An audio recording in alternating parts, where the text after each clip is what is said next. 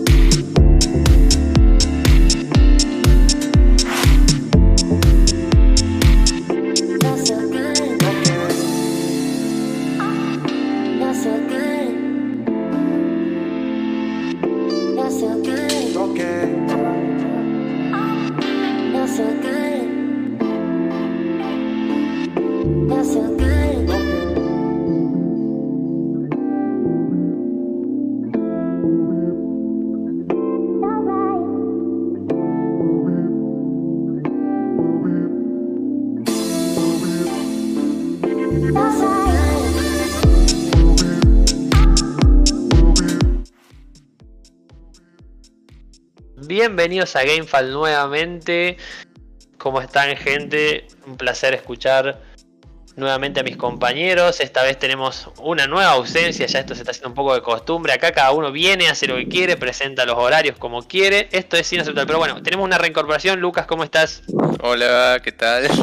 Volviendo un poco el programa, la semana pasada no pude estar con ustedes, pero bueno, una alegría de vuelta a estar para compartir un poquito las novedades, debatir un poco acá con el compañero Franco y con toda la comunidad.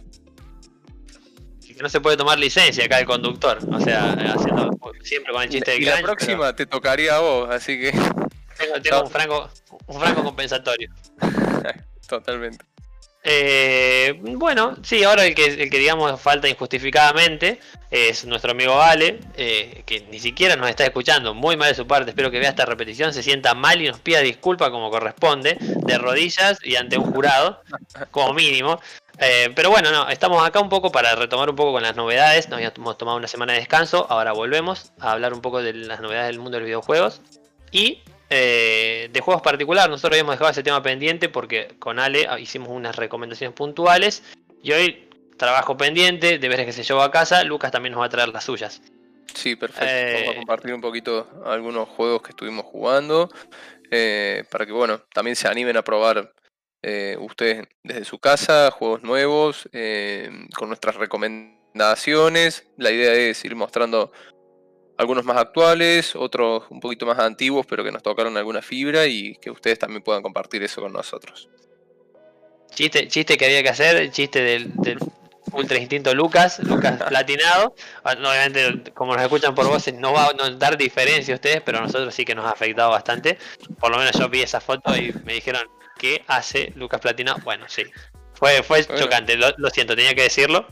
Llegó el verano y, nada, acá estamos, modo ultra instinto, preparado para, el programa. Bueno, eh, dentro de los temas que habíamos planeado para hoy, uno de los temas que, que queremos abordar es el tema de las comunidades tóxicas.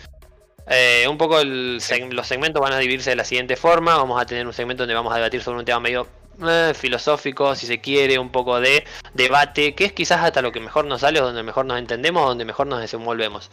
Eh, después vamos a pasar con el tema de los juegos y vamos a, como siempre, meter algo de novedades de estas últimas semanas, que sí tenemos bastante novedad, que bueno, que se habilitaron, ya están las abiertas oficialmente las ventas y la nueva generación la tenemos en mano, tenemos del 10 de noviembre la Xbox y del el 11, 12 la Play, me parece en algunos países y el 19 próximamente en otros. Para los privilegiados que pueden tenerlas en sus manos. Qué grande, sí, la verdad. ¿Quién, el famoso quién pudiera. Mm. Eh, bueno, eh, comunidades tóxicas. Eh, es difícil, es difícil de, pensar, de empezar y de pensarlo. Hasta cierto punto creo que la comunidad tóxica no es solamente el tema de la forma de hablar que tenemos, la toxicidad quizás en sentido amplio, la podemos ver desde muchos aspectos. Digo, por ejemplo, vos Lucas me comentabas cuando habíamos propuesto el tema de esto de eh, el tema de los machismos o micromachismos, o sea, machismo en general, pero también que se, se, disemina mucho con micromachismos. Eh, a ver, y así con todo, no solamente con machismo, sino con cosas más heavy, menos heavy, pero que en definitiva nos van un poco llevando a un caudal de eh, malas actitudes que hacen un poco que hasta cierto punto uno pierde interés en juegos que les gusta en principio solamente por el hecho de que otras personas eh, no pueden, digamos, tener una partida tranquila sin que otras personas no estén de atrás trayendo esta toxicidad.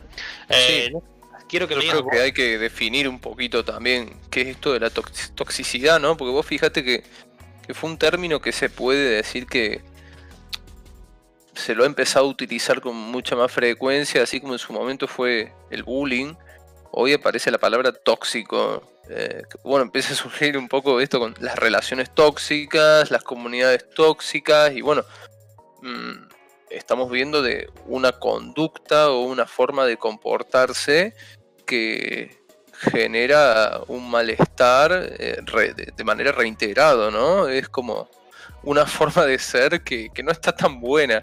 Y bueno, esto lo bajamos a los videojuegos. Es decir, a quién no en alguna partida de un juego online eh, o jugando de manera local con algún amigo, no nos hemos encontrado con alguien tóxico, ¿no? Alguien que nos hace sentir mal, que ataca eh, insultando, eh, no sé, haciendo mención a la sexualidad de la persona o, o bueno, simplemente molestando. Hay muchos juegos eh, multi de, varios jugadores que en un equipo a alguien no le gustó lo que hiciste y deja de jugar. Te arruinó una partida y no te dijo una palabra, pero dejó de jugar y quedó ausente y, bueno, una persona haciendo eso o arruinando partidas de otros, ya no jugando, eh, genera realmente un comportamiento bastante feo. Mm, creo que está bueno pensar eso, ¿no? Decir, a ver, ¿cuál es el último juego que he jugado eh, en donde me, han hecho sentir mal o, me han tratado mal? Y, la idea es cortar con eso. Eh, Fran, vos me dirás, pero nosotros cuando vamos a jugar es para desconectarnos, para disfrutar, para pasar un buen momento y muchas veces terminamos naturalizando que, que vamos a recibir puteadas, que tenemos que putear al otro cuando se la manda, o, o, literalmente tener que estar silenciando o bloqueando a una persona que está con el micrófono abierto o escribiendo todo el tiempo eh, agresiones. Eh, sí, Sí, yo creo que sí, o sea, creo que como vos decís, eh, eh, yo el término ponerle de toxicidad, creo que lo empecé a escuchar un poco después, acá en Argentina por lo menos hizo famoso a través de un libro de Estamateas, que era hablar de la gente tóxica. Antes de eso es como que, viste, nadie, todo el mundo lo conocía, pero nadie usaba esa palabra. Me, me ha pasado algo como con el tema de, de los chicos que decían... Eh, no sé, compré un chico. nunca en la vida escuché compré chico, al otro día todo el mundo sabía esa palabra y lo usaban hace 20 años. Bueno, la personalidad es tóxica, lo mismo. O sea, de un día para otro es como que todo el mundo empezó a hablar de gente tóxica, gente tóxica, y voy a decir, bueno, ¿qué les pasó? Eh. Creo que un poco ese libro acá por lo menos instaló el tema del debate de la gente tóxica y personalidades tóxicas. Después en el resto del mundo, bueno, a ver, quizás obviamente esta persona, esta Matea, la tomó de otro lado y que ya era popular en, supongamos, no sé, Noruega y y algo que era indefectible que se iba a empezar a pluralizar como el tema de la palabra bullying. Eh, para mí sí, lo preocupante un poco es lo que vos decís, el tema de naturalizar, o sea, digo, nadie está libre de culpa en el sentido de decir cuando no insultate y esto no lo justifico para nada, pero nosotros también hemos hecho eso desde el aspecto de decir, bueno, hemos incluso yo no sé si si, o sea, no sé hasta cierto punto, porque no me, no me veo insultando de esa forma, decir de eh, solamente porque estás jugando mal, insultarte. Eh, creo que a veces lo que yo siempre intento es decir, mira, hace esto o intenta hacer esto y ahí el claro, cuando el otro te, te manda la mierda y bueno, vos decís, bueno, pará, te estoy tratando de dar una indicación porque capaz que no entendés bien cómo es la modalidad de juego y entonces también te mando a la mierda, sin justificar obviamente mi, mi conducta, pero un poco en eso de decir que nadie eh, está dispuesto a recibir un consejo o como que todos toman a la tremenda cualquier tipo de declaración que vos puedas hacer. Eh, un poco para mí también se da todo esto desde el punto de vista que ya un poco todos estamos hartos de esto eh, pero también porque creo que hay una mentalidad de que lo único que importa, y esto la digo también como hincha de estudiantes de La Plata, que tiene una mentalidad muy de ganar, es lo único que importa. Bueno, realmente los videojuegos, por lo menos los competitivos por equipo, siento que ganar es lo único que importa. Y no importa que vos, por ejemplo, pongo por el caso League of Legends, vos tengo una partida que terminás 13-1 eh, y pierdan la partida porque tu equipo no te ayudó. Y sí, te vas a sentir impotente porque vas a decir, bueno, perdimos, pero no fue culpa mía. Eh, yo entiendo que vos puedas sentir frustración, enojo, porque realmente vos diste clase y, terminas perdiendo una partida que era imperdible desde tus estadísticas, pero la realidad es que eh, yo creo que esas situaciones y esa mentalidad de no querer perder a nada, de querer siempre pasar por encima del otro y no poder disfrutar, y no digo disfrutar de la derrota, sino del hecho de poder jugar, jugar bien, porque si te va bien encima la partida, eh, podés, digamos, tener una buena experiencia a pesar de que pierdas, o podés incluso eh, perder, pero sin generar esa relación tóxica, decir, bueno, mirá, porque sos un muerto de hambre, porque a tu vieja se la. Bueno, y toda esa, esa situación que se genera en plena discusión, porque es lo típico. Eh, sí, a mí lo que me preocupa es eso un poco. Me preocupa el tema de que se naturalice, que la comunidad tóxica sea violenta. A ver, y con personalidades como la nuestra, que somos gente de 25, 30, 35 años, o sea, digo 35, no hay ninguno de 35 entre nosotros, pero eh, gente que ya se ha formado, conoce, digamos, un poco el tema del mundo de los videojuegos, sabe cómo realmente es, como decir, no te va a agarrar desprevenido que te insulten un día y un día podés estar enojado, lo vas a insultar vos también. No nos va a agarrar desprevenido. No es quizás tan preocupante con nosotros, porque en definitiva, si un día nos cansamos, dejamos de jugar y listo. Ya estamos un poco curtidos con respecto a eso. A mí me preocupa con respecto a las nuevas generaciones, no por el hecho de decir esta un poco tontería de son generaciones de cristal, no, o sea, rompamos con ese mito. No es eso, sino el hecho de que entran a un mundo nuevo a querer socializar con gente y lo primero que se encuentran es que sos muerto, que no sabes jugar, que andás volver al Minecraft. Eh, bueno, nosotros hemos usado ese insulto también, por eso me acordé del insulto en el medio. Eh, no hagas esto, o sea, todas cosas así que no, te motivan a seguir mejorando. Eh, incluso también te lo comentaba de manera anterior, me parece que hay, hay juegos incluso que no son competitivos, es cuando uno empieza a eh, darse cuenta que no es algo que solo pasa por el grupo. Yo, por ejemplo, como fan de Pokémon estoy en muchos grupos de Pokémon y puedo observar también que juegos individuales como es Pokémon que no jugás con nadie, o sea, jugás contra alguien, pero que no jugás con nadie, ya se habla un montón de que tu Shiny no cuenta, de que el dobles, el combate BGC es siempre lo mismo, de que la Pokémon está muerto, que no te pueden gustar los diseñadores, que eso es un pelotudo porque te gusta el, nuevo juego. O sea, entonces bueno, me, parece que... Eh, no sé, es complicado por lo menos el tema. Es que es bastante profundo porque vos tenés que darte cuenta que acá hay un, todo un tema de, la identidad, ¿no? Eh, del anonimato que pasa mucho con el tema de las redes sociales y el, esto, y el hecho de, esto, vos sos un avatar reflejado dentro de un videojuego. No sos eh, franco en persona eh, insultando, peleando o defendiendo una postura frente a otro. sos un avatar y sos una persona irreal eh, que, está transmitiendo una idea, una forma de pensar o un ataque hacia otro. Y, yo creo que, bueno, que tenemos mucho que trabajar eh, en cuanto a, a sociedad, obviamente, esto es muy profundo, ¿no? Pero cómo se refleja en los videojuegos y te das cuenta cómo salen esos aspectos bastante oscuros de, de la gente, ¿no?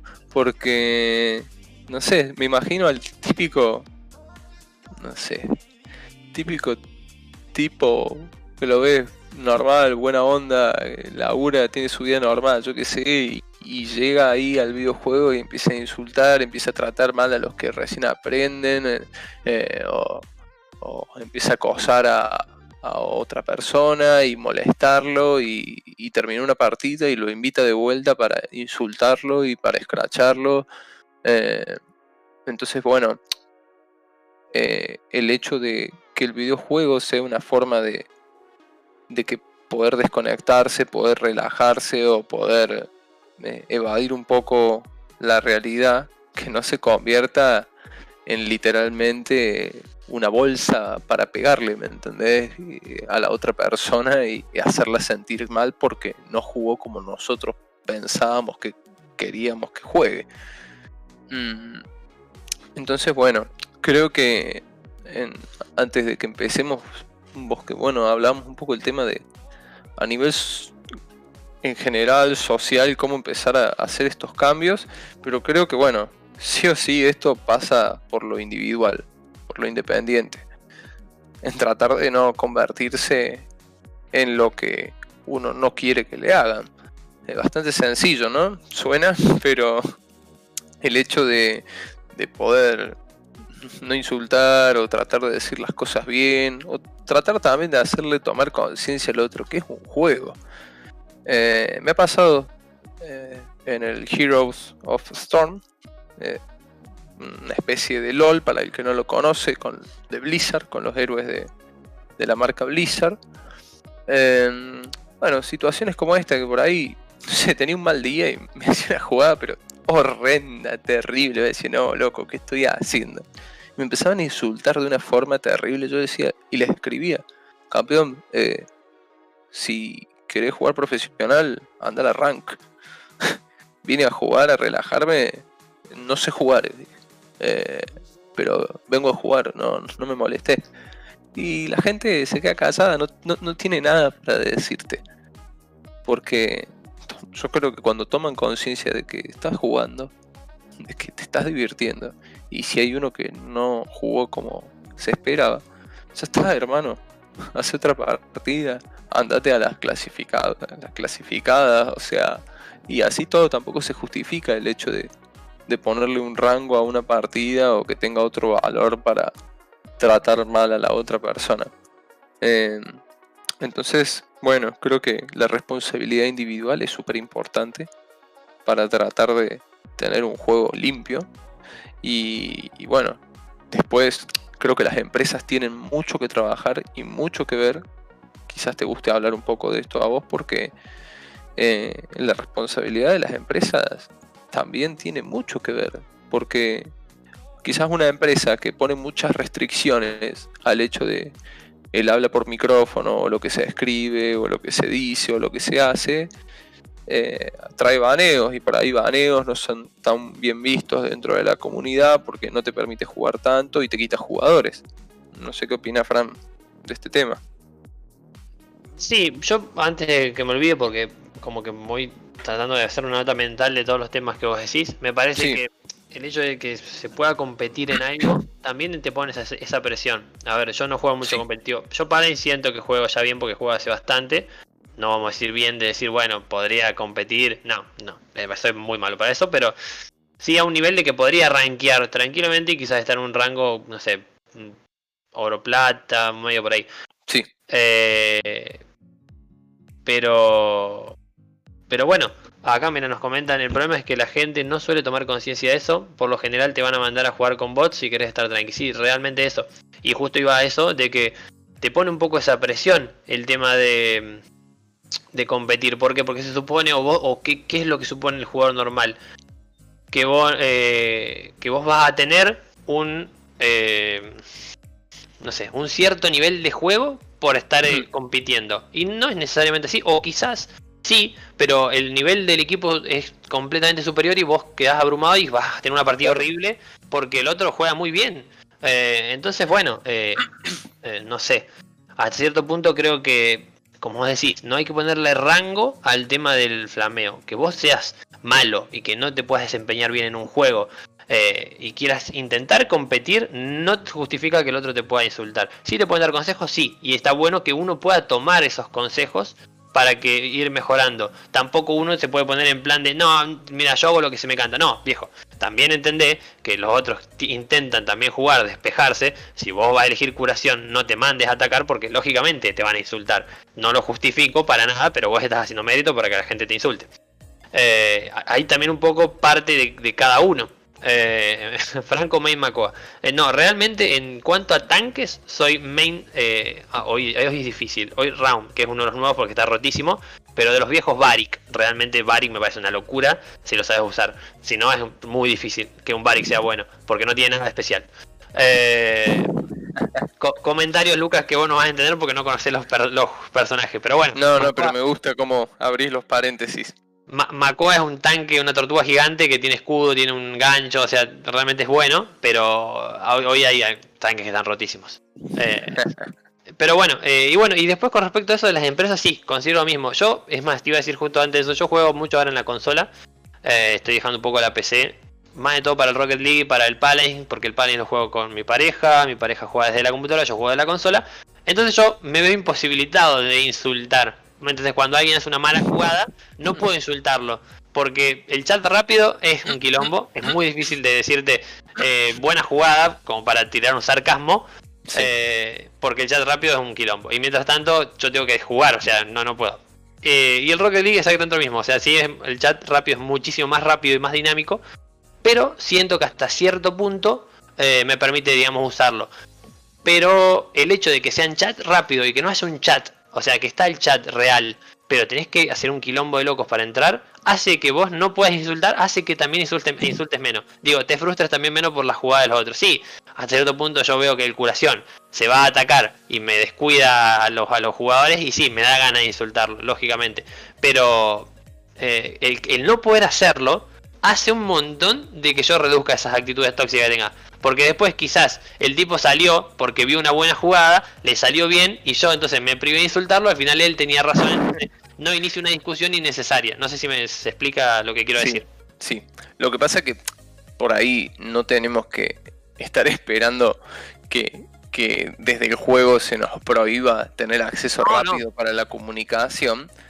Eh, porque vos imagínate, eh, a mí me sorprendió mucho cuando empecé a probar juegos online desde la Play porque se conecta automáticamente y hay muchos niños jugando. Eh, me pasó con el Apex, que probé para ver cómo era el Apex dentro de la consola y muchos niños y con acceso a, desconocidos hablando. Mm, y me pareció peligroso en el sentido de decir, pensar esto, las nuevas generaciones que accedan tan rápido a eso, pero bueno, hoy pasa en general con, con toda la internet. Claro, pero bueno, eh, ¿Cuál es el tema, Fran, a lo, que iba? Creo que el, problema es que naturalicemos que alguien se merece un insulto por ir con un Hailer a, primera línea. Claro, claro. O sea, Porque lo que voy es que me parece que, si bien es cierto eh, que vos no podés ir con un Hailer en primera línea, lo ideal sería que en primera instancia te digan, mirá, porque por ejemplo, el Paris, vuelvo al caso del Paris, Paladins tiene una diversidad de héroes que la mayoría son curación y no van a salir de ese rol, porque realmente no pueden hacerlo. Pero por ejemplo hay uno que es Pip, que es un conejo que salta, tiene muchísima movilidad, tiene bastante daño, se cura solo si quiere, porque puede curarse a él mismo, o puede curar al resto porque tiene una poción al piso. Eh, desde ese punto de vista, Pip es un curación excelente para flanquear o para acompañar a los flancos. Porque él tiene mucha movilidad, te puede seguir rápido y hasta puede hacer kills. De hecho, de los pips muy buenos, o sea, no te cargan la partida. Porque son muy buenos, no los puede matar porque se curan. Y encima saltan, se mueven para todas partes, eh, te, ralentizan con el tiro, o sea. Pero si vos te vas a elegir un pip. Pip parece el de Ratchet and Clark. Ay, no me mataste. De PlayStation. búscalo, búscalo después. Ratchet and Clank. Hermoso, hermoso como copa. Ratchet and Clank. A ver. sí, sí, Pip se parece al Ratchet literal. Eh, pero bueno, o sea, muchas veces se presta a que Pip vaya a flanquear y descuide eh, al tanque. Entonces, bueno, uno lógicamente está esperando que el curación haga su trabajo de curación, no que se vaya. Lo ideal para mí en estos casos es que vos le digas, mirá, controlame la curación, si vos después querés flanquear, flanquea. Lo, que, lo, lo real es que no pasa eso. Eh, y como vos decís, no es un problema de que tampoco nos tendría que estar prohibiendo de todos, pero hay ciertos, ciertas situaciones donde tampoco parece haber otra solución. Digo, vos te pones a jugar y lo único que recibís son insultos eh, por hacer una jugada que quizás no estaba en el libreto, porque no era lo que tenías que hacer, porque lo que sea. Eh, ¿Qué solución le encontrás a eso si la comunidad no te está llevando al apunte con respecto a la toxicidad? Porque todo el mundo se queja de esto, pero todo el mundo lo sigue haciendo. Exactamente. Lo que pasa es que, bueno, está muy relacionado eh, la competencia con el deporte. Y nosotros tenemos dentro de nuestra cultura eh, por lo menos en Argentina y en muchos países del mundo, a llevar de la mano la violencia con el deporte, con la competencia. Como que está justificado o está bien visto que alguien tenga actitudes eh, violentas o exageradas dentro del juego la competencia para ganar. Y en realidad no es un valor, eh, no es una conducta que vaya de la mano del deporte uno elige y de manera eh, social o cultural, eso se va transmitiendo, pero no es algo que le pertenezca al deporte, no es algo que le pertenezca al juego, la violencia. Eh, te lo dice una persona que hace artes marciales y ha competido en artes marciales y dentro de una competencia no tiene no es, no es necesario que haya violencia para poder ganar eh, Vos tenés reglas, las tenés que seguir y después está en vos si decidís tener actitudes violentas para con tu, para con tu contrincante. Entonces, bueno, es como súper difícil lo que decís vos, porque vos decís, está bien, uno es consciente y por ahí no tiene ganas de caer en eso, pero lo termina haciendo. Eh, o tenemos amigos y estamos jugando y por ahí ves que, dice algo que no te parece o que no está bueno para otro jugador y no le decís nada.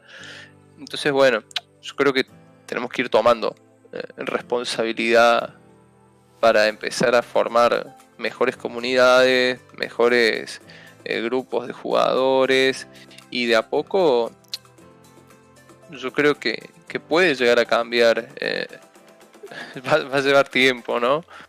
Pero bueno, más que la responsabilidad individual y tratar de transmitirlo de manera colectiva, eh, creo que mucho más no se puede hacer. Pero es importante que lo hagamos porque hay gente que sufre mucho con esto y el ejemplo que hablábamos recién de hasta personas que pierden su trabajo eh, de streamer o de, jugar. de... esto que esto lo hablamos en privado.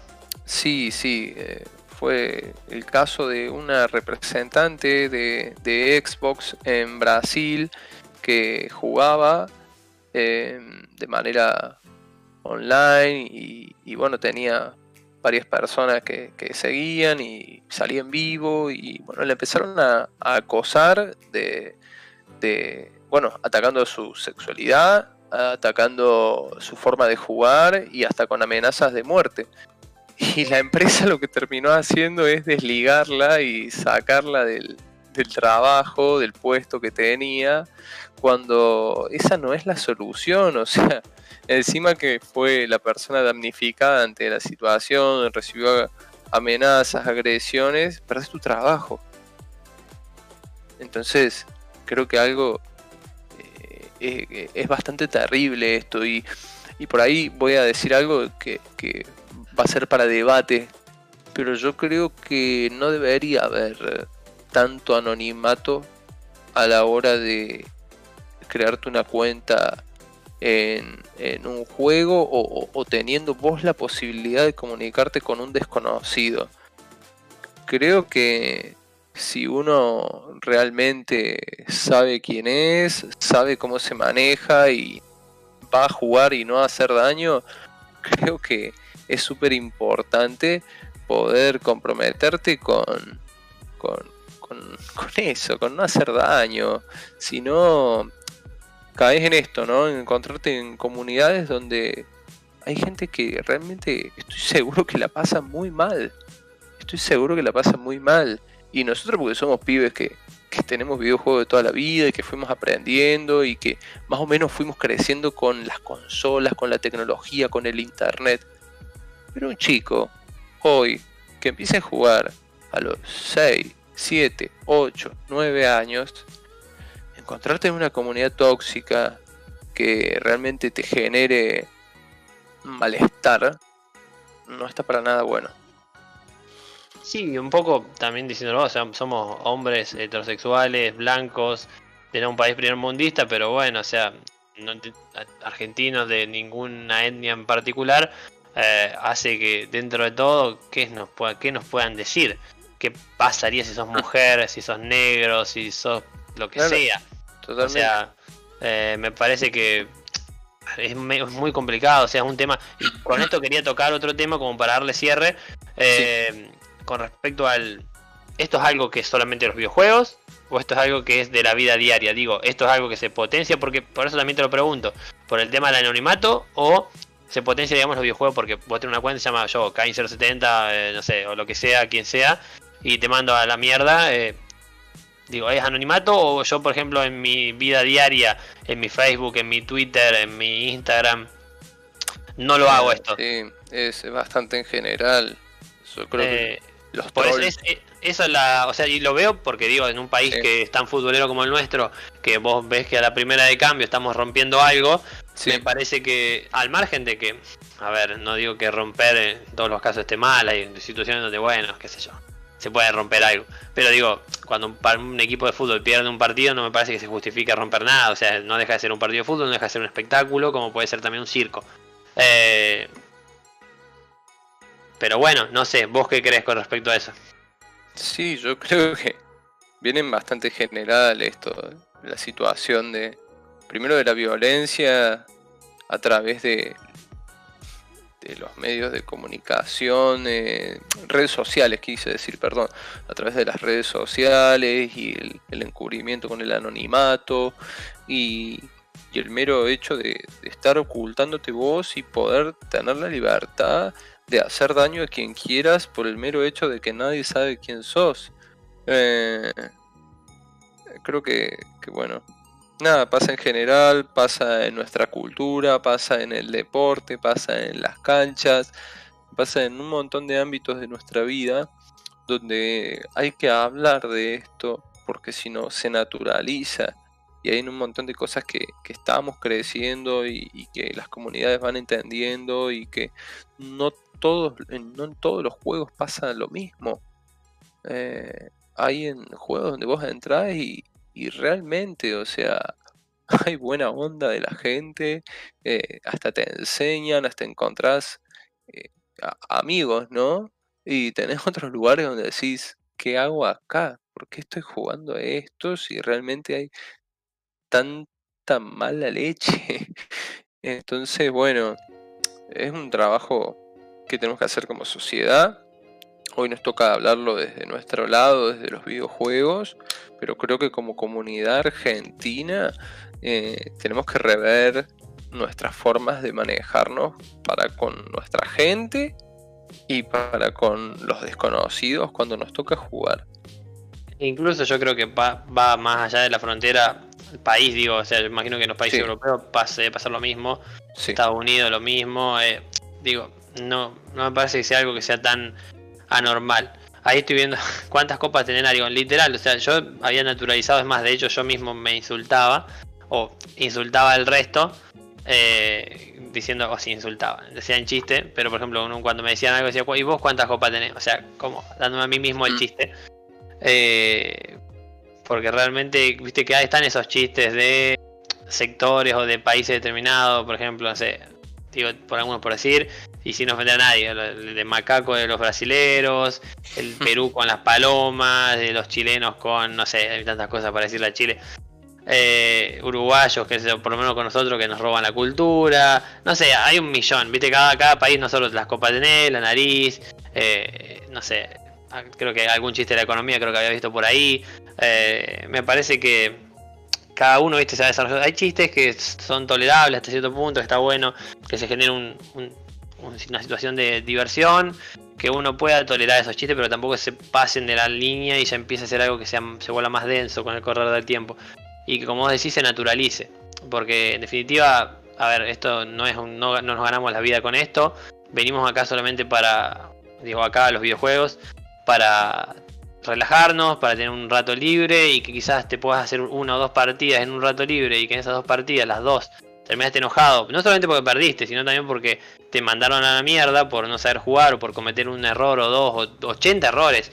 Eh, creo que lo único que hace es que se fomente esta idea de que, eh, no sé, de que realmente los videojuegos sí son algo malo o sí son una mala influencia para los chicos. Porque ¿qué, puede, pensar una madre? Por ejemplo, mi mamá que no se crió con los videojuegos. Está bien, mi mamá tiene hijos que el menor tiene 18 años.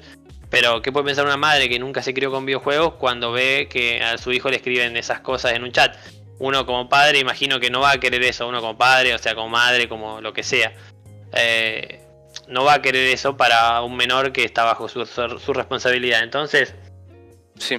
como adultos me parece que está bueno. Eh, enseñar a las generaciones que se unen a los videojuegos eso, de que mejoren eso, que nosotros claramente nos hemos ido un poco a la mierda, en el sentido de decir el respeto, en el sentido de decir, bueno, fomentar el juego eh, en equipo, en decir, bueno, te equivocaste, no hay drama, no lo hagas a propósito, eh, fomentar también de nuestra parte, no trolear, porque viste que también está eso, de decir, yo me enojo, listo, no juego más, listo, hago lo que se me canta, porque ya eso también voy con el pip, con, el pip apoyo, con el pip flanco.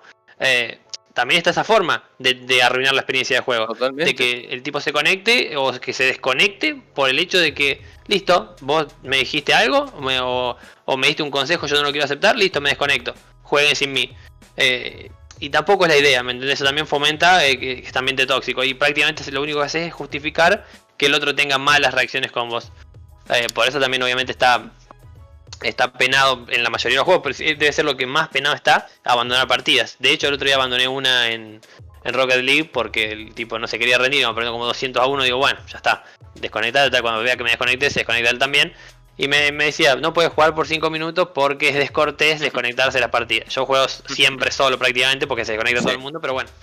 Eh, pero bueno, eh, qué sé yo, un poco compartir tu reflexión, Lucas, el tema de que me parece que tenemos que mejorar como comunidad principalmente.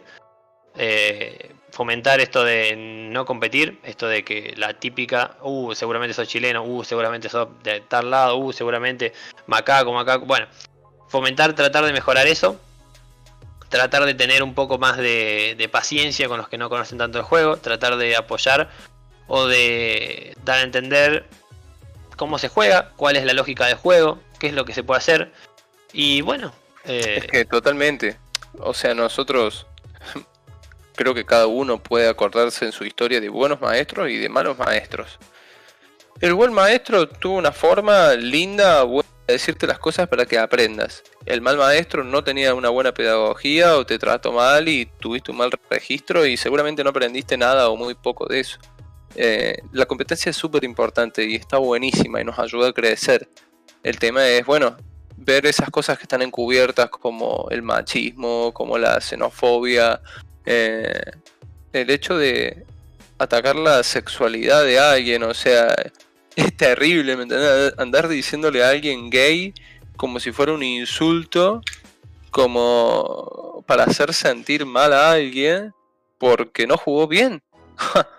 o sea, mira todas las cosas que hay encubiertas ahí para que alguien caiga en eso. Entonces, bueno, un poquito hacer eh, retrospectiva en nosotros mismos, porque a veces no nos damos cuenta, Fran, de, cosas que decimos o que hacemos em, y que son violentas.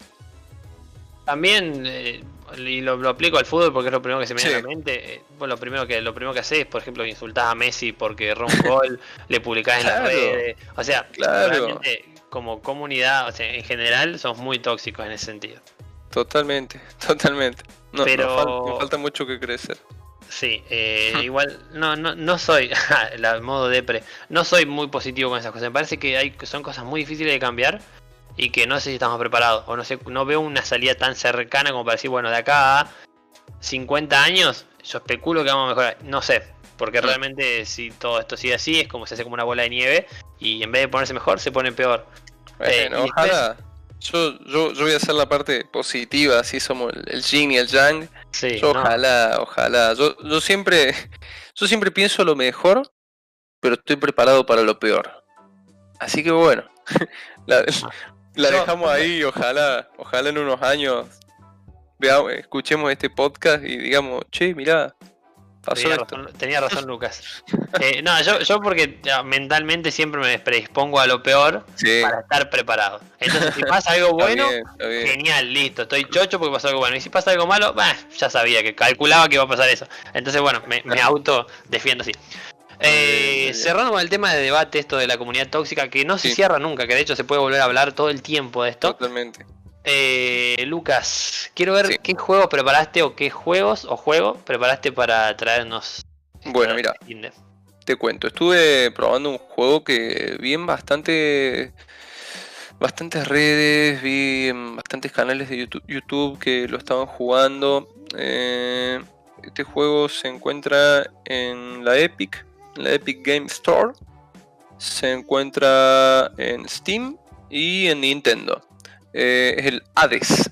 Bien, está desarrollado por Supergiant Games.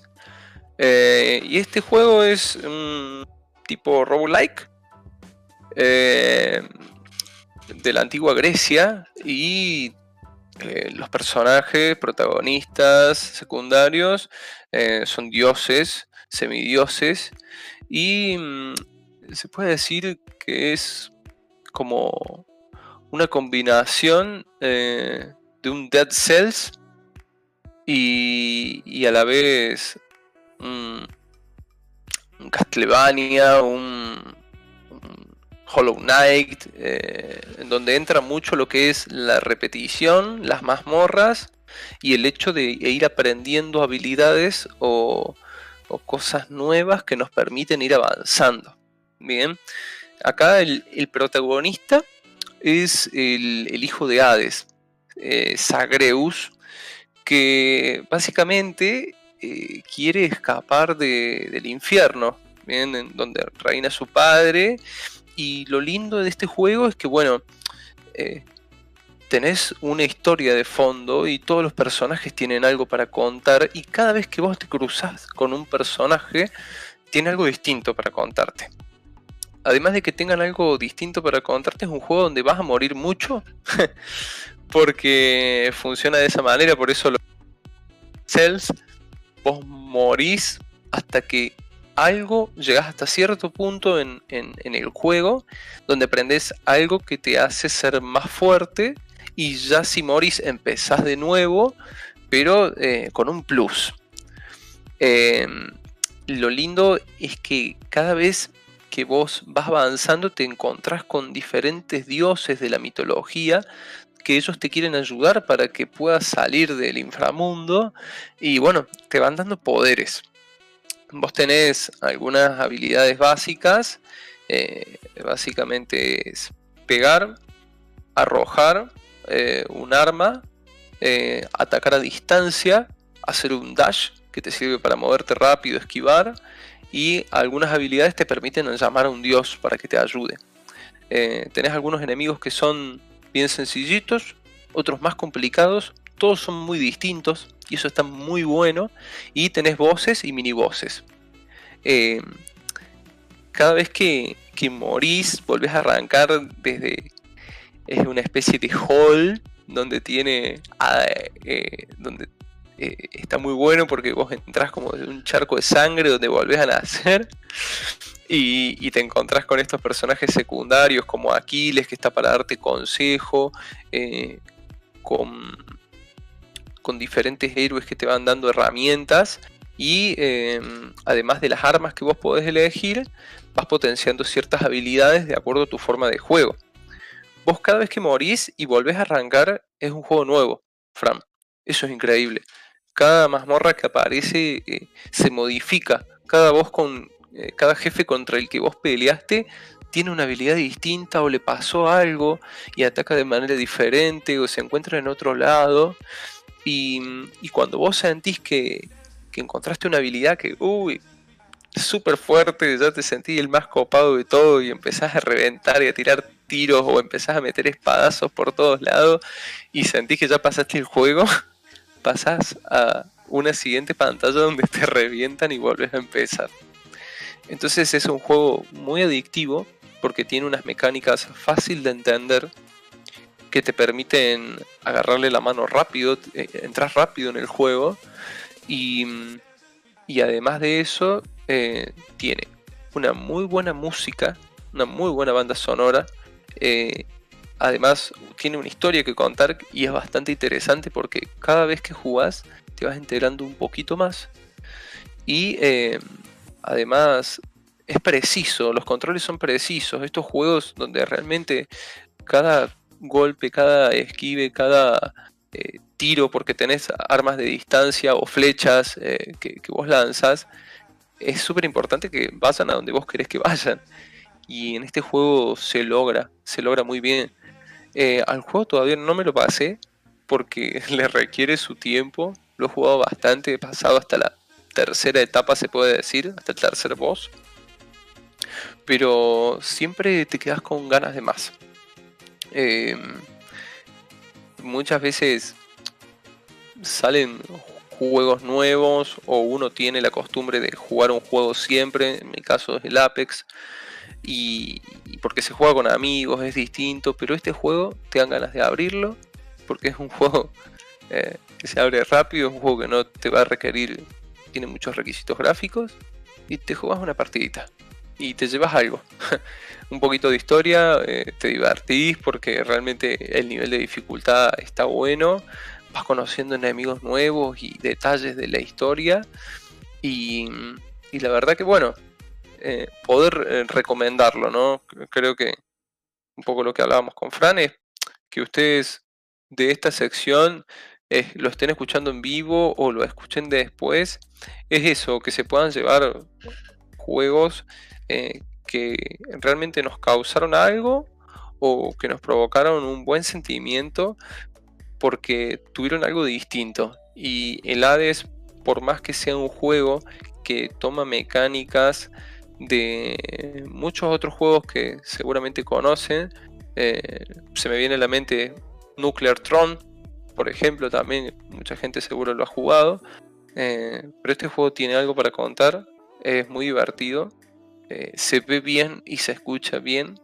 Así que, y, creo que lo pueden encontrar por muy buenos precios. Es un juego, independiente que, llevó su tiempo de desarrollo.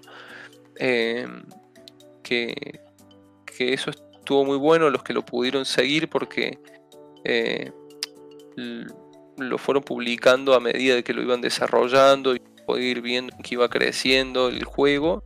y bueno, hace el año pasado lo publicaron ya de manera definitiva y sigue recibiendo actualizaciones y, nuevo contenido para que, para que el juego siga creciendo y mejorando. Pero, pero bueno, totalmente recomendado. Espero que le puedan dar una, una probadita al juego porque eh, realmente atrae y tiene una historia para contar. Yo no lo compré todavía, pero porque tenía otros para pasar que los de hecho los tengo bastante abandonados.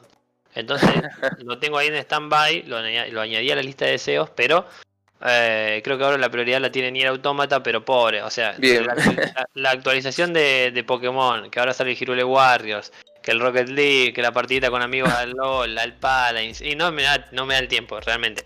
O sea, quiero jugarme. Pero yo creo que los juegos como como con historia, con Nier, como Nier Automata, que los juegas solos, eh, la idea es ponerte un buen rato, o sea, no 10 minutitos.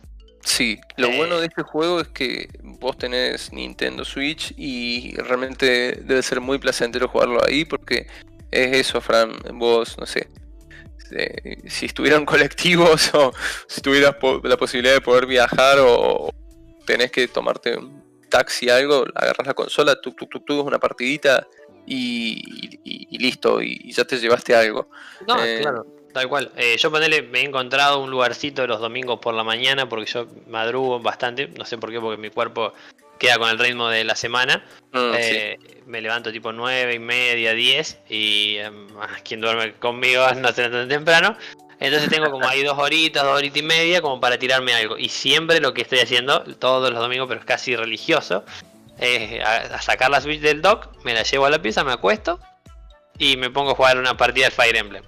Eh, porque las, las, misiones no parecen, pero son bastante largas. Entonces, entre que encima las repetís, vas para atrás y todo, eh, yo creo que Hades sería un, un, buen un buen juego que me acompañe. Lástima que la Switch no ha salido en la tienda argentina, ha salido en la tienda europea que está ah. creo que 20 o 25 dólares o euros, donde te guste pagarlo, pero...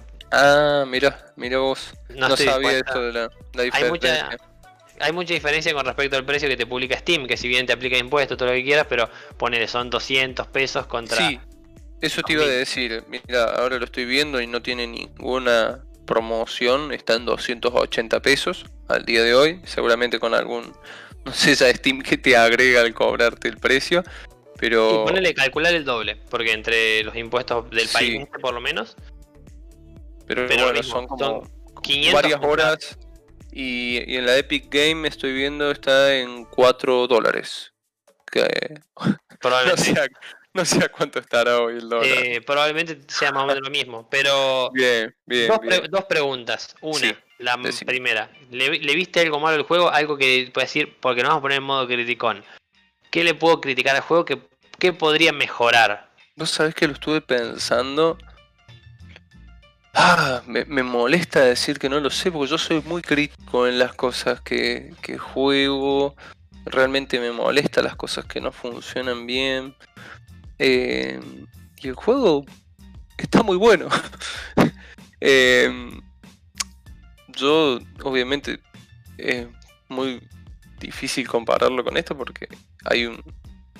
Es mucho más sencillo que un Demon Souls eh, donde vos realmente morís todo el tiempo y te cuesta arrancar y te, te cuesta volver a, empezar, pero, pero el nivel de dificultad está muy bueno, entonces eso como que te mantiene y te quedas con, con la hazaña de volver a, ese boss que te mató y vos quedaste a re poquito de matarlo. Eh, el juego cada partida te devuelve algo y te da algo nuevo.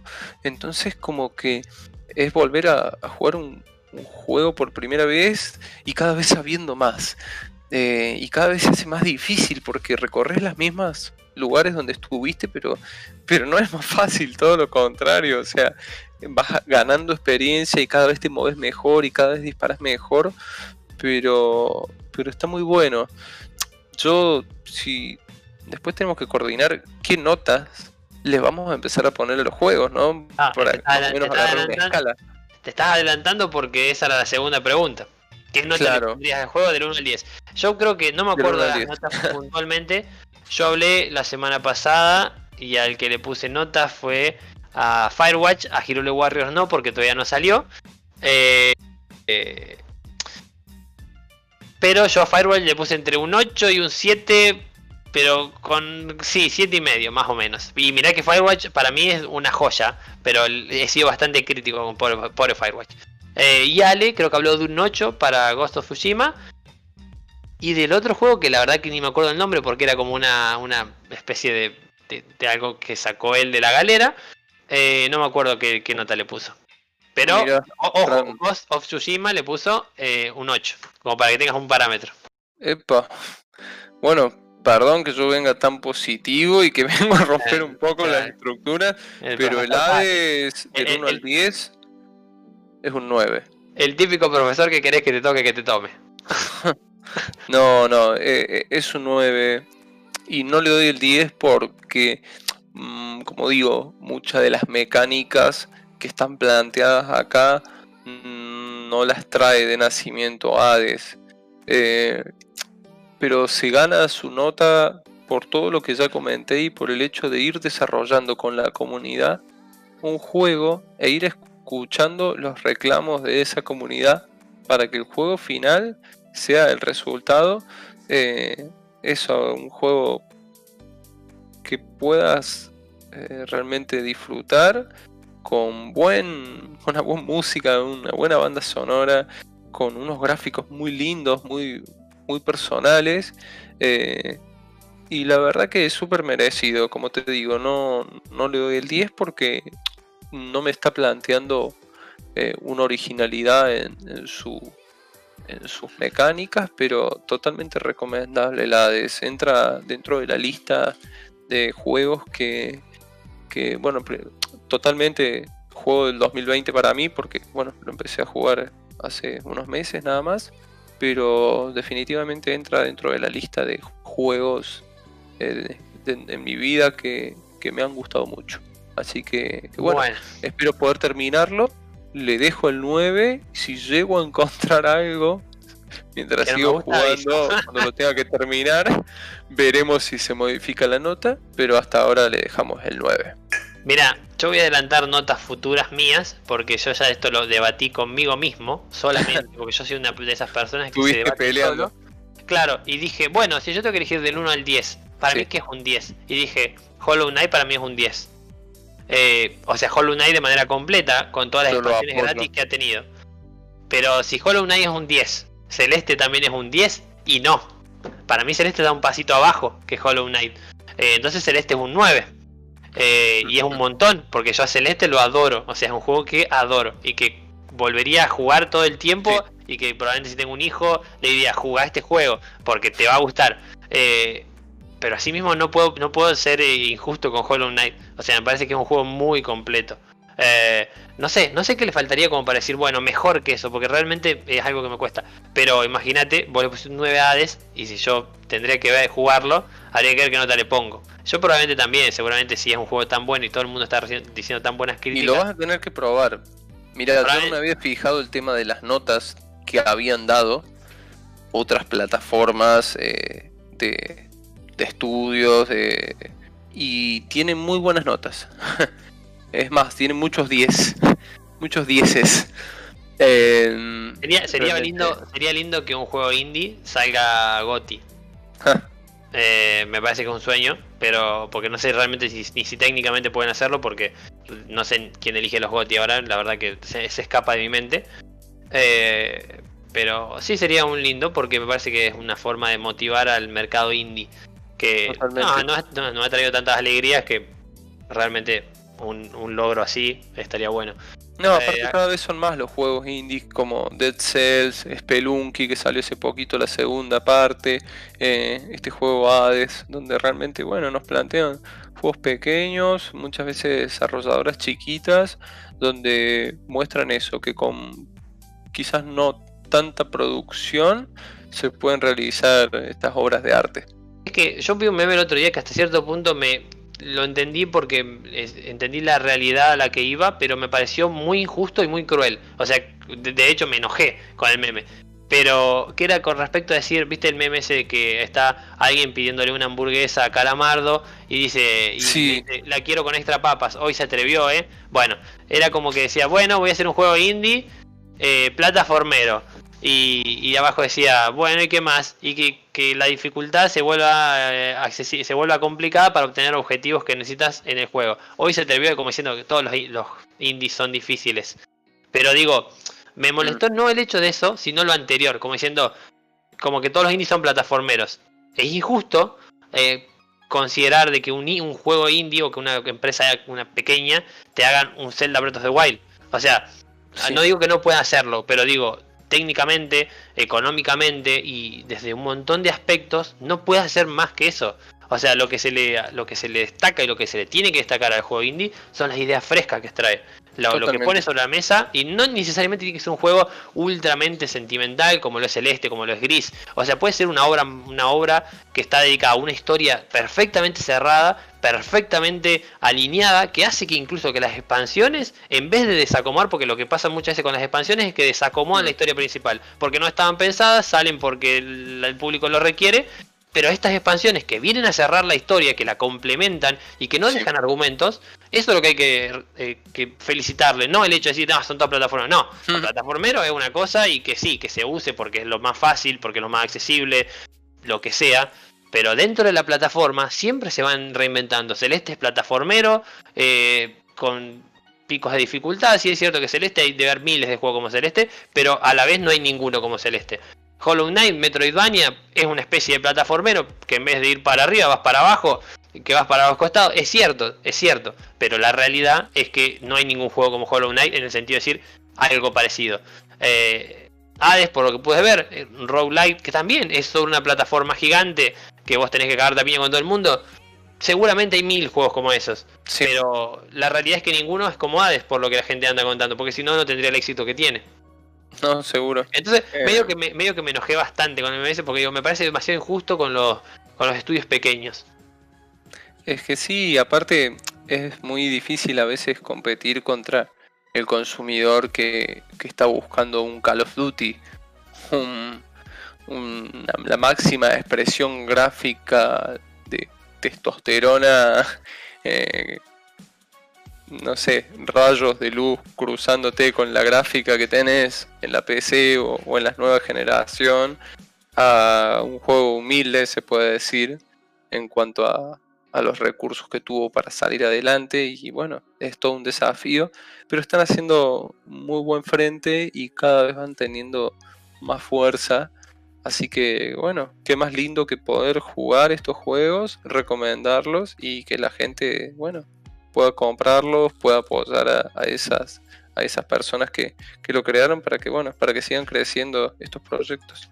Sí, después lo, lo, o sea, lo que incluso, no, no sé si impotencia, que lo que encima lo peor es que los que vienen a salvarnos de un año de juegos relativamente mediocres, de juegos que no tienen nada nuevo que aportar, de juegos que repiten la fórmula, a ver, digo, porque por ejemplo Pokémon, FIFA, eh, cualquier juego, Call of Duty lo mismo, o sea, todos esos juegos que son las grandes apuestas de las empresas porque saben que son redituables, no dejan de ser siempre lo mismo y nos termina salvando el año un indie de un estudio súper pequeño que lo viene preparando hace mil años eh, porque realmente es eso, cada, vez que sale un indie que realmente la rompe, la rompe. Y están hmm. un montón de tiempo hablando de ese indie y, se vende por todas partes y se vende, Celeste salió hace tres años y se sigue vendiendo.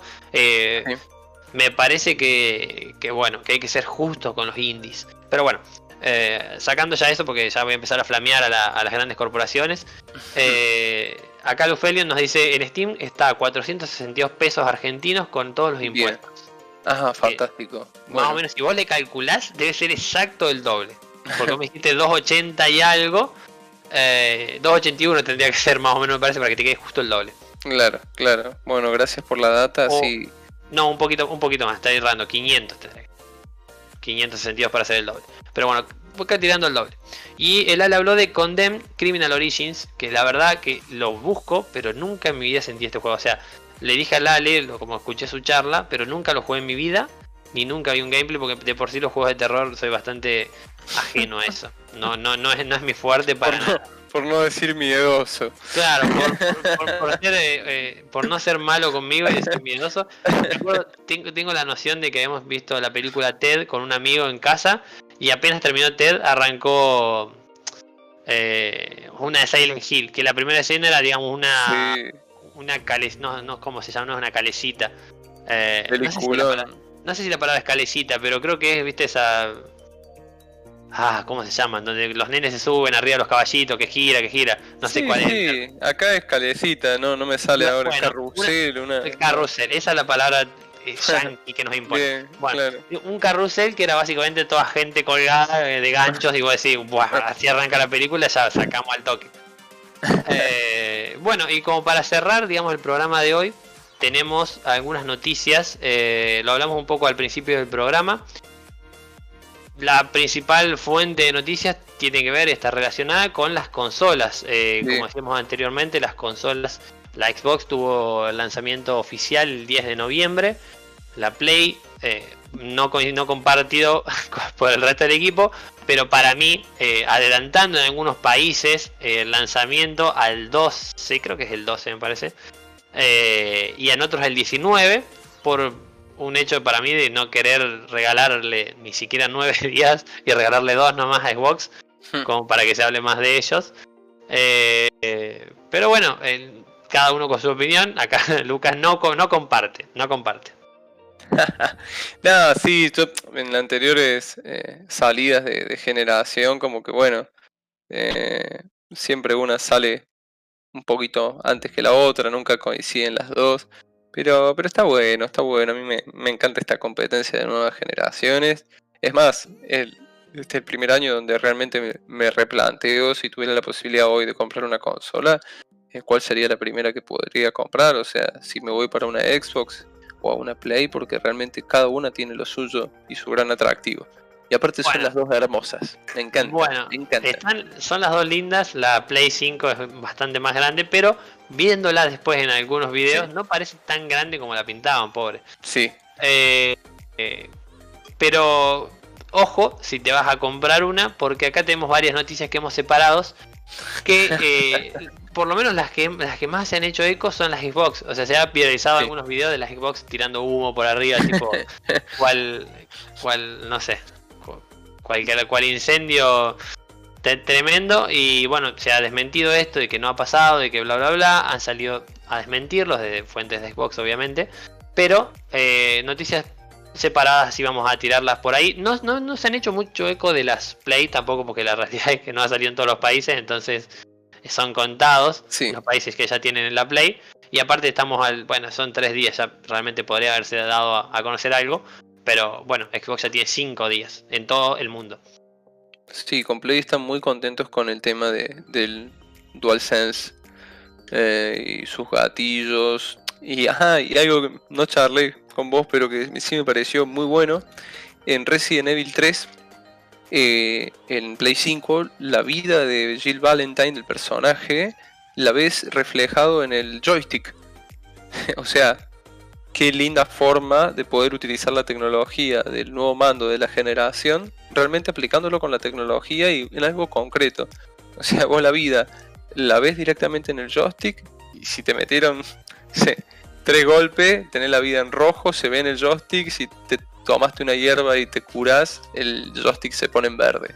Me parece un detalle eh, pequeño, pero genial, práctico, eh, sencillo y que son las cosas que van sumando a que vaya mejorando la nueva generación. Te tomaste una hierba, siempre Resident Evil la había adelantado sí, sí, la, medicinal. Y la mezcla ahí. Sí, sí, sí, sí, era, era un adelantado. Pero sí, vi la imagen con respecto y me parece buenísimo. Y que no, no sé si es. No sé si es algo que vos digas, bueno, lo voy a utilizar porque realmente ese tipo de juegos, eh, no sé, bajaste la vista un segundo para ver el joystick y ya te están acuchillando. Pero eh, sí me parece que es algo que ah, es bueno como detalle. Totalmente. Eh, bueno, dentro de las noticias estas que me te mencionabas, por ejemplo, Level Up trae, dice, usuarios reportan problemas de crasheos de Xbox Series X. si bien no habla de lo mismo del tema del incendio, dice el 10 de noviembre Microsoft dio, inicio a la generación nueva de consolas con el lanzamiento de Xbox Series X barra S. Si bien la mayoría de los jugadores está, en su consola, está jugando en su consola sin problemas, desafortunadamente hay algunos que están teniendo inconvenientes. Las malas noticias para los poseedores, bla bla bla bla. Bueno, habla de Básicamente una página oficial de dudas de Microsoft, un usuario comenzó una discusión afirmando que Xbox Series X está presentando crasheos al correr ciertos juegos. De acuerdo con el reporte, la consola se apaga 5 o 10 segundos después de cargarse y esto no se resuelve al reinstalar los juegos o haciendo el reinicio de la consola. Eh, Vamos a tener que esperar un poco las actualizaciones, los primeros parches, ¿no? También para ver cómo reaccionan las consolas a, esto. y, más Microsoft con, con tanto juego que tiene que hacer retrocompatibilidad con, con todas las consolas que tiene atrás. Entonces, bueno, ojalá puedan resolverlo bien ambas consolas, que, bueno, que puedan funcionar de manera efectiva eh, al corto plazo. Usuarios indican que la consola se congela y luego se apaga a pesar de estar adecuadamente ventilada. Otro indica que el problema está en las versiones digitales de los juegos, incluso hay quienes refieren que les ocurrió usar algún título del catálogo de Xbox Game Pass. Eh, estos fueron reportes respaldados por GameSpot, pues comentan que les ha pasado una situación similar, ya que la consola se apaga entre los primeros 20 minutos de juego y no puede encenderse por medio del control, sino que es necesario encenderla a través del botón de Xbox Series. Eh, bueno, algunos que no tienen que ver tanto con el, con el tema del software, sino que tienen que ver con cuestiones externas de hardware. Dice, algunos compradores, nos dice Hobby Consola, de Xbox Series X aseguran que la consola llega con tornillos sueltos. Eh, bueno, eso es más raro, más extraño. Eh, realmente es extraño. Y bueno, y Hearthstone.es nos dice algunas Play 5 y Xbox Series X ya sufren muertes prematuras. Título con clickbait, lo anunciamos, pero bueno, habla de eh, del tema de que hay alguna Play 5 que otra que le ha podido, se le da, digamos, una muerte prematura de la, del disco sólido. Eh, pero bueno, lo mismo con las Xbox, que no es lo que no es que el humo es real, pero que han tenido problemas con el tema de arrancar juegos, como mencionamos antes en la noticia de Level Up.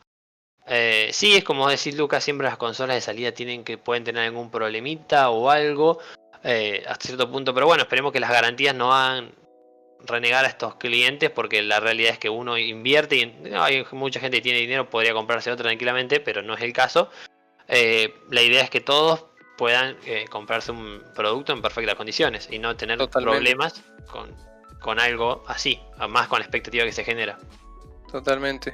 ¿Y vos cómo andás con los gatillos de, Switch? Ah, yo, no, yo, yo, los he cambiado, yo he desarmado mi... De hecho, no, no, o sea, no tuve una mala experiencia. Sí me parece que Switch, para que la Switch sea perfecta, tipo de poner de 1 al 10, para mí la Switch es la mejor consola que he tenido. No he tenido muchas, he tenido la Play 5 y la Family. Eh, la Play 5, escuchá. he tenido, claro, he tenido, la, he tenido la Play 2 y la Family. La Play 2 me parece un consolón. Pero para mí la Switch es tremenda desde todos los aspectos donde lo mires. Eh, sí, lo único malo que tiene eh, son los gatillos. Eh, los gatillos de los Joy-Con. Yo el Joy-Con izquierdo, que es el que más daño sufrió, lo cambié. Me compré dos repuestos por internet. Tengo uno que está guardado y otro que lo puse. Y hasta ahora funciona bien. De hecho, estoy de a poquito usándolo. Algún partido de Rocket League. ahí metiéndolo. No es nada tan forzado como una pelea Smash, que gatillo sea de paso hace mucho no lo hago. Pero sí lo he cambiado, he tenido que desarmar prácticamente los tornillos, la verdad, para sacarlo hay un, una especie de macumba, eh, no sé a qué santo rezarle porque no, son insacables. Vino mi viejo, medio que me, destruyó el Joy-Con. Eh, no, no, no, O sea, lo medio que lo palanqueó, viste, no sé, algo medio raro, o sea, no quedó perfecto. Eh, más de todos los laterales, pero bueno, se pudo abrir, se pudo cambiar, que era la idea, cerró, así que funciona perfecto el Joy-Con, nada más que tiene esas, esas pequeñas maquitas donde se abrió. Bien, bien, bien. Eh, desde, ese, punto de vista, el tornillo es tan pequeño que no se puede sacar. De hecho, me pasó lo mismo en la 3DS cuando quise abrirla. Eh, me parece que los tornillos que se usan son exageradamente diminutos. Ah. Y cuando se te falsean es imposible sacarlo. Eh, y es normal que se te falseen después de mucho tiempo. Pero bueno, me, parece que puntos a mejorar para Switch. Y espero, espero, porque estoy viendo revisión. Claro, no, estoy, estoy viendo acá las fotos de la Lite.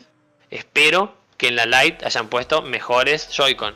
Porque, a ver, cuando sacaron la Lite ya tenían el problema de los Joy-Con. O sea, ya sabían, ellos eran conscientes de que en mm. varios países habían tenido denuncias. Entonces espero como mínimo, porque, a ver, desarmar una Lite es todo un tema. No es como, bueno, me pongo el joystick Pro y listo y me olvido. No, o sea, eh, tenés que desarmar toda la consola. Totalmente. Eh, pero bueno, eh, esperemos, no sé, vamos a ver la revisión, vamos a ver qué pasa, ojalá que sí. Yo, si le pusieran los los, los, joy, los joystick, digamos, o los analógicos de, del joystick Pro, ya está. El joystick, el Joy-Con para mí eh, cambia. a ver, cumple su, cumple su función. Es chiquitito, no es tan estético como otros, pero es cómodo, es pequeño y es muy manual Entonces para mí es un tremendo eh, joystick, más el hecho que se puede desarmar, pero el tema es la cagada esta que tiene de eh, el tema del analógico, se rompe muy fácil, es muy sensible. Eh, bueno, yendo con el tema de Switch, tenemos Switch ha sido la, y esto es una noticia bastante importante, ha sido la, la consola más vendida en Estados Unidos durante 23 meses consecutivos. Estados Unidos, digámoslo, es el territorio de Xbox, pero fuerte, o sea, muy fuerte de Xbox. Eh, es, digamos, el lugar donde más se, más se consume. La noticia acá nos dice, recientemente se dio a conocer que Nintendo rompió un récord de ventas durante el pasado mes de octubre en Estados Unidos. Eh, bueno, por fin se ha revelado el número de consolas que se vendieron durante este periodo, así como el hecho de que Switch ha sido la consola más vendida durante 23 meses consecutivos. De acuerdo con NPD Group, se vendieron 735.926 unidades de Nintendo Switch y Nintendo Switch Lite durante el mes pasado de octubre, esto quiere decir que es un aumento de 136% en comparación al mismo periodo del año pasado. Sí. Eh, eh, sí. Hmm. Eh, realmente a mí me parece que mucho. Realmente no sé. Si bien es cierto que el mes de octubre no era un mes como para decir, bueno, me compro una consola Xbox o una Play porque estaban al caer las nuevas. me parece que mantenerse 23 meses seguidos en un país como Estados Unidos, siendo una, aparte siendo una consola que es más como tirando a japonesa, eh, eh, es un montón, me parece un montón. Muy bien por Nintendo. No sé qué pensás vos, Luca, con respecto a eso. Y realmente el número, impresionante. sí, me parece que, o sea, pero el, impacto que ha tenido, al, después de venir de... Lo que pasa es que Nintendo, Nintendo jugó muy bien sus cartas y, y supo reciclar a, su, error con, con la anterior consola y, luego salió con unos bombazos, con unos juegos espectaculares logró combinar lo mejor de dos mundos, que es tener una consola portátil y una consola de sobremesa, y te saca juegos de muy buena calidad todo el tiempo. Eh, uno puede criticar el tema de los precios, puede criticar el tema de, los Joy-Con, lo que vos quieras, pero indudablemente es una muy buena consola y que realmente creo que a todo gamer le gustaría tener. Eh, Así que, nada, me, da alegría, me da alegría porque realmente que, hayan innovado, que les vaya bien y que sigan produciendo y sacando juegos tan buenos, realmente le hace bien al mundo del videojuego. Siempre, siempre pienso eh, en, la situación de decir, bueno, eh, el momento en donde se propuso Nintendo Switch. Supongamos, entre nosotros somos el grupo que se le ocurrió. Lo hablamos entre nosotros y nos mandan, vayan a su casa y piensen en la nueva consola cómo va a ser. Y nosotros caemos con esta idea. y decimos, bueno, básicamente nuestra consola es esto. Queremos mantener la portabilidad porque me parece que es lo que nos ha dado frutos dentro de los últimos años. Pero, y decimos la palabra Switch, pero en japonés, porque obviamente no tendría sentido decirlo en español. Y hacemos la, idea, digamos, es decir que la consola se puede conectar a un televisor, pero que vos podés sacarla de ese televisor y llevarla a tu casa. Yo realmente me imagino la cara de la dirigencia en ese momento, porque es una, hoy lo vemos como un éxito tremendo, pero seguramente al momento han dicho, ¿por qué no se nos ocurrió antes? Porque hace 200 años que venimos sacando consolas que son solamente portátiles. Eh, sí, obvio. Lo mismo, bueno, ahí hubo una evolución con la, con la Wii U, porque bueno, realmente, viste, tener un joystick con pantalla, viste, no, estaba tan alejado. Y después quizás en otro momento podemos hablar de cómo Switch y Nintendo en general está matando a la Wii U. Le está sacando todos los exclusivos que tuvo la consola.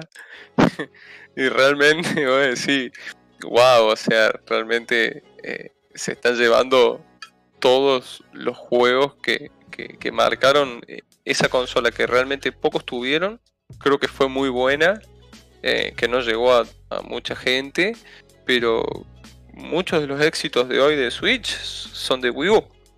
Ah, yo, creo que, eh, yo, creo que, va por ahí, pero por el hecho de que como Wii U no tuvo el éxito que, quizás esperaba o que quizás bueno no tuvo el éxito, se usaron esas mismas ideas para juegos que sí, obviamente totalmente. Totalmente. creo que Breath of the Wild salió para Wii U, pero lógicamente. sí. Uno, uno piensa en el juego y piensa en Switch, o sea, no piensa en, en, Wii U. Eh, claro, claro. Pero, bueno, uno siempre piensa, vos imaginate a aquella persona que sí tiene la, Wii U. Claro, sí, sí. Y, le van sacando todos los juegos en la otra generación y es, como... Nada. Sí, sí. Eh, eh, bueno, y siguiendo con el tema de ventas, tenemos acá el ranking de FIFA 21 fue el juego más vendido en octubre del 2020. Yo no sé si esto es. A ver, déjame leer la noticia porque la he leído, pero no me había quedado claro si era un país puntual. Con octubre ya pasado, en ese momento de conocer cuál fue el juego más vendido, en el último mes en Estados Unidos. Ahí está. Lo había leído. En Estados Unidos fue el FIFA 21 el más vendido. Tenemos acá, no, no tenemos. Igual, bueno, FIFA 21, NFL 21, NL 21. O sea, realmente tiene una pasión por los juegos de Electronic Arts. Sí, eh, y, básicamente estamos hablando de un juego que es un parche. Es el mismo motor gráfico, no hay casi novedades. Y estamos hablando de, un juego que tranquilamente podría haber sido una actualización de, del 2020.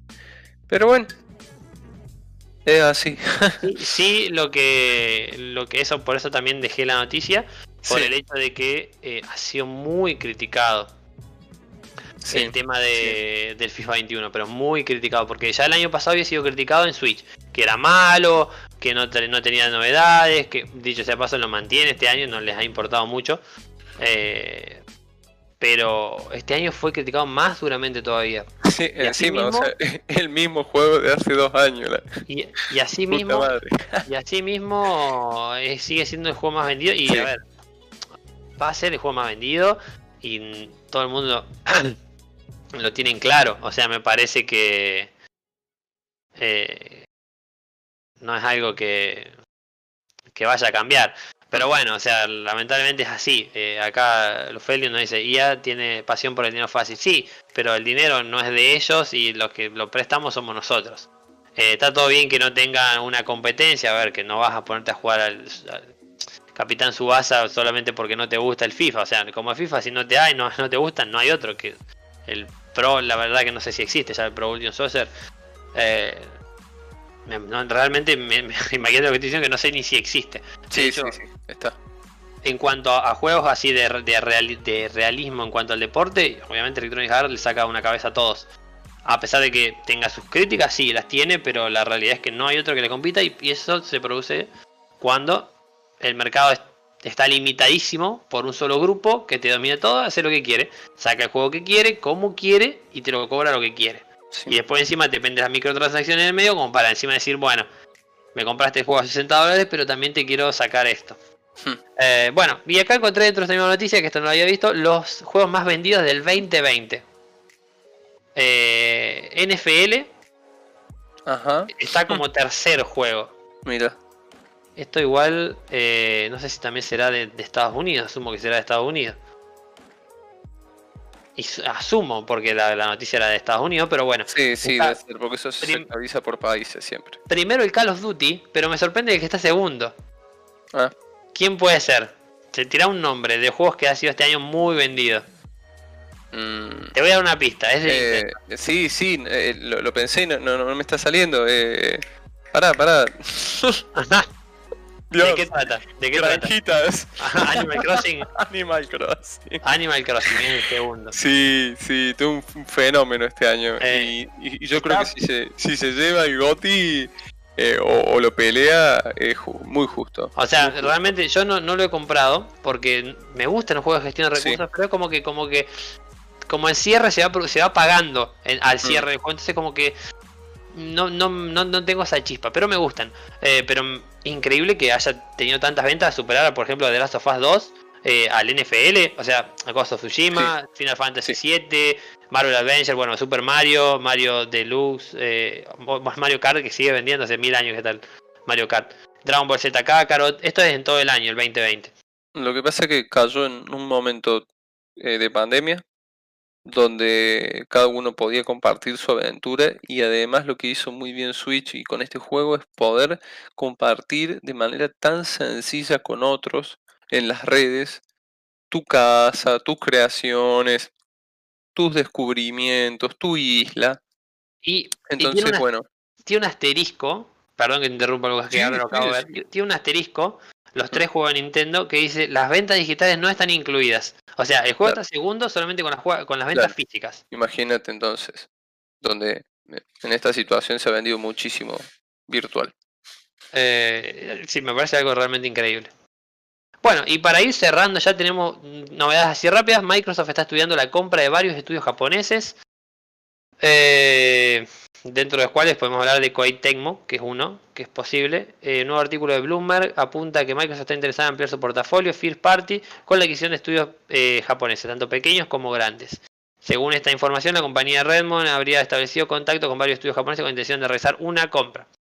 Eh, interesante, por lo menos. No, no, acá tenemos varios, pero Koei Tecmo, eh, hablábamos de algunos de los juegos que habían hecho, como Atelier, Dead or Live, Destiny Warriors, Ninja Gaiden, Abunaga eh, Ambition, Project Zero, Hirule Warriors, Fire Emblem Warriors, Fire Emblem Treehouse, eh, co-desarrollado, eh, Fire Emblem Treehouse, pero lo mismo, me parece que ha tenido una...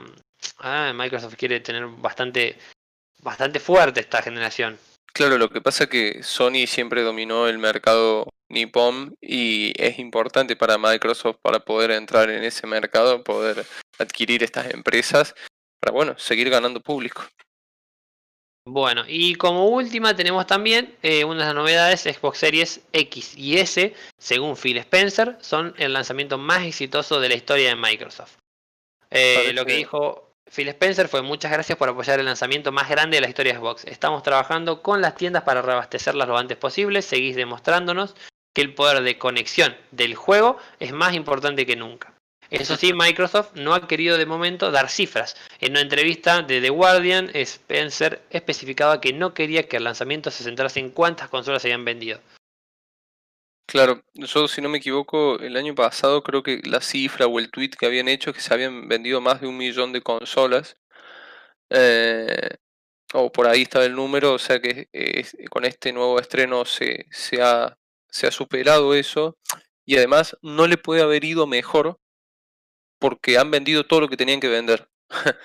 Eh, siempre falta de stock y vuelven a publicar de vuelta y, se agotan y vuelven a publicar y se agotan. Eh, entonces, bueno, mejor no le puede haber ido y creo que está haciendo unos movimientos de estrategia de marketing para la venta y para crecer muy bueno. Así que realmente Microsoft 10 puntos. Acá estoy viendo que nos, comentan que no me imagino ningún jugador de Xbox jugando a los Atelier. Eh, sí, quizás un poco, yo tampoco, pero quizás un poco eh, vaya a, través de no el hecho de que los jugadores que están hoy quieran jugar a que también es una posibilidad porque así se, eso es lo que tiene el mundo de los videojuegos. Cuando vos abrís el panorama, podés descubrir juegos que nunca habías jugado y decir, wow, me perdí de esto toda mi vida. Eh, pero la táctica para mí no viene por ahí, viene por buscar jugadores que a través de Atelier, por ejemplo, tiene un nombre porque es un juego que está tabla Play 4, por lo que estoy viendo, yo la verdad que no conozco tanto Atelier, pero supongamos, a través de Atelier vengan y traigan jugadores de otros sectores, de otras consolas, como puede ser por ejemplo Nintendo, como puede ser PlayStation, como puede ser bueno la computadora, que son básicamente lo mismo, Microsoft y, Xbox, eh, pero buscar atraer a esos consumidores al mundo de Xbox, mostrarles que están esos juegos y además que hay otros juegos. Esa me parece que es la táctica. Aparte del hecho de, del Game Pass y del juego como servicio, es bueno, está ahí. Lo pruebo, me llamó la atención, veo, lo, lo, pruebo y quizás te encantó ya que estoy, y, entras. Ya que estoy, pruebo otro. Totalmente. Eh, pero bueno, bueno, eso un poco fueron las novedades de esta semana. Eh, Epic Game, perdón que te interrumpa. sí, el juego de esta semana es medio bizarro. Se llama The Texorcist es así algo como un exorcista de texto, donde manejamos a un cura que además de tener que ir esquivando eh, ataques de demonios a ser exorcizados, la mecánica eh, tenés que escribir ciertos conjuros o hechizos para poder atacar. Entonces mientras te vas moviendo, tenés que ir tecleando ciertas palabras para poder atacar o defenderte como juego gratis, creo que está bueno darle una oportunidad para reírse un rato o quizás hasta para disfrutarlo. Eh, así que bueno, para darle la oportunidad, yo toda la semana sigo sumando el juego, los juegos gratis de la Epic Game. Eh, en, estos momentos de crisis, un juego gratis siempre viene bien. Claro que sí. Siempre está bueno darle un lugarcito a esos juegos, quizás a veces los juegos chiquitos también te dan ese entretenimiento momentáneo, que si no tenés nada mejor que hacer, puedes jugarte un juego gratis, algo chiquito, algo que sea por lo menos cómico, eh, como para pasar el rato. Capaz que te deja un buen sabor de boca y quién te dice. Eh, se, se, convierte en tu juego favorito, no, pero, pero bueno, mm. tenés la posibilidad ahí de, descubrir algo nuevo. Totalmente. Eh, bueno, básicamente eso fue el programa de hoy. si nos centramos hablando mucho y creo que pasamos mucho tiempo hablando de la cuestión filosófica un poco porque nos gusta y faltaba faltando algo si no estábamos como por tres horas acá tranquilamente. Eh, pero bueno esperemos que ustedes también se hayan entretenido los que pasaron un rato los que están todavía hasta el final. Eh, ya vamos a ver ahora cuándo nos conectamos si es el sábado que viene si es el otro. Pero bueno Lucas gracias por participar gracias por, por volver gracias por no renunciar después de mi, de mi intimación a volver al trabajo. No por favor esto se disfruta y, bueno, realmente eh, está bueno poder compartir con la comunidad sobre esto que nos gusta del mundo de los videojuegos. Así que bueno, será hasta, hasta el próximo sábado. Anda a saber cuándo es, pero ah, será hasta pronto. nos vemos el próximo sábado. Así que bueno, los esperamos directamente acá. Pueden revivir el directo tanto en YouTube como en Spotify, que estarán en breve conectados por ahí también. Muchísimas gracias a todos. Buenas noches.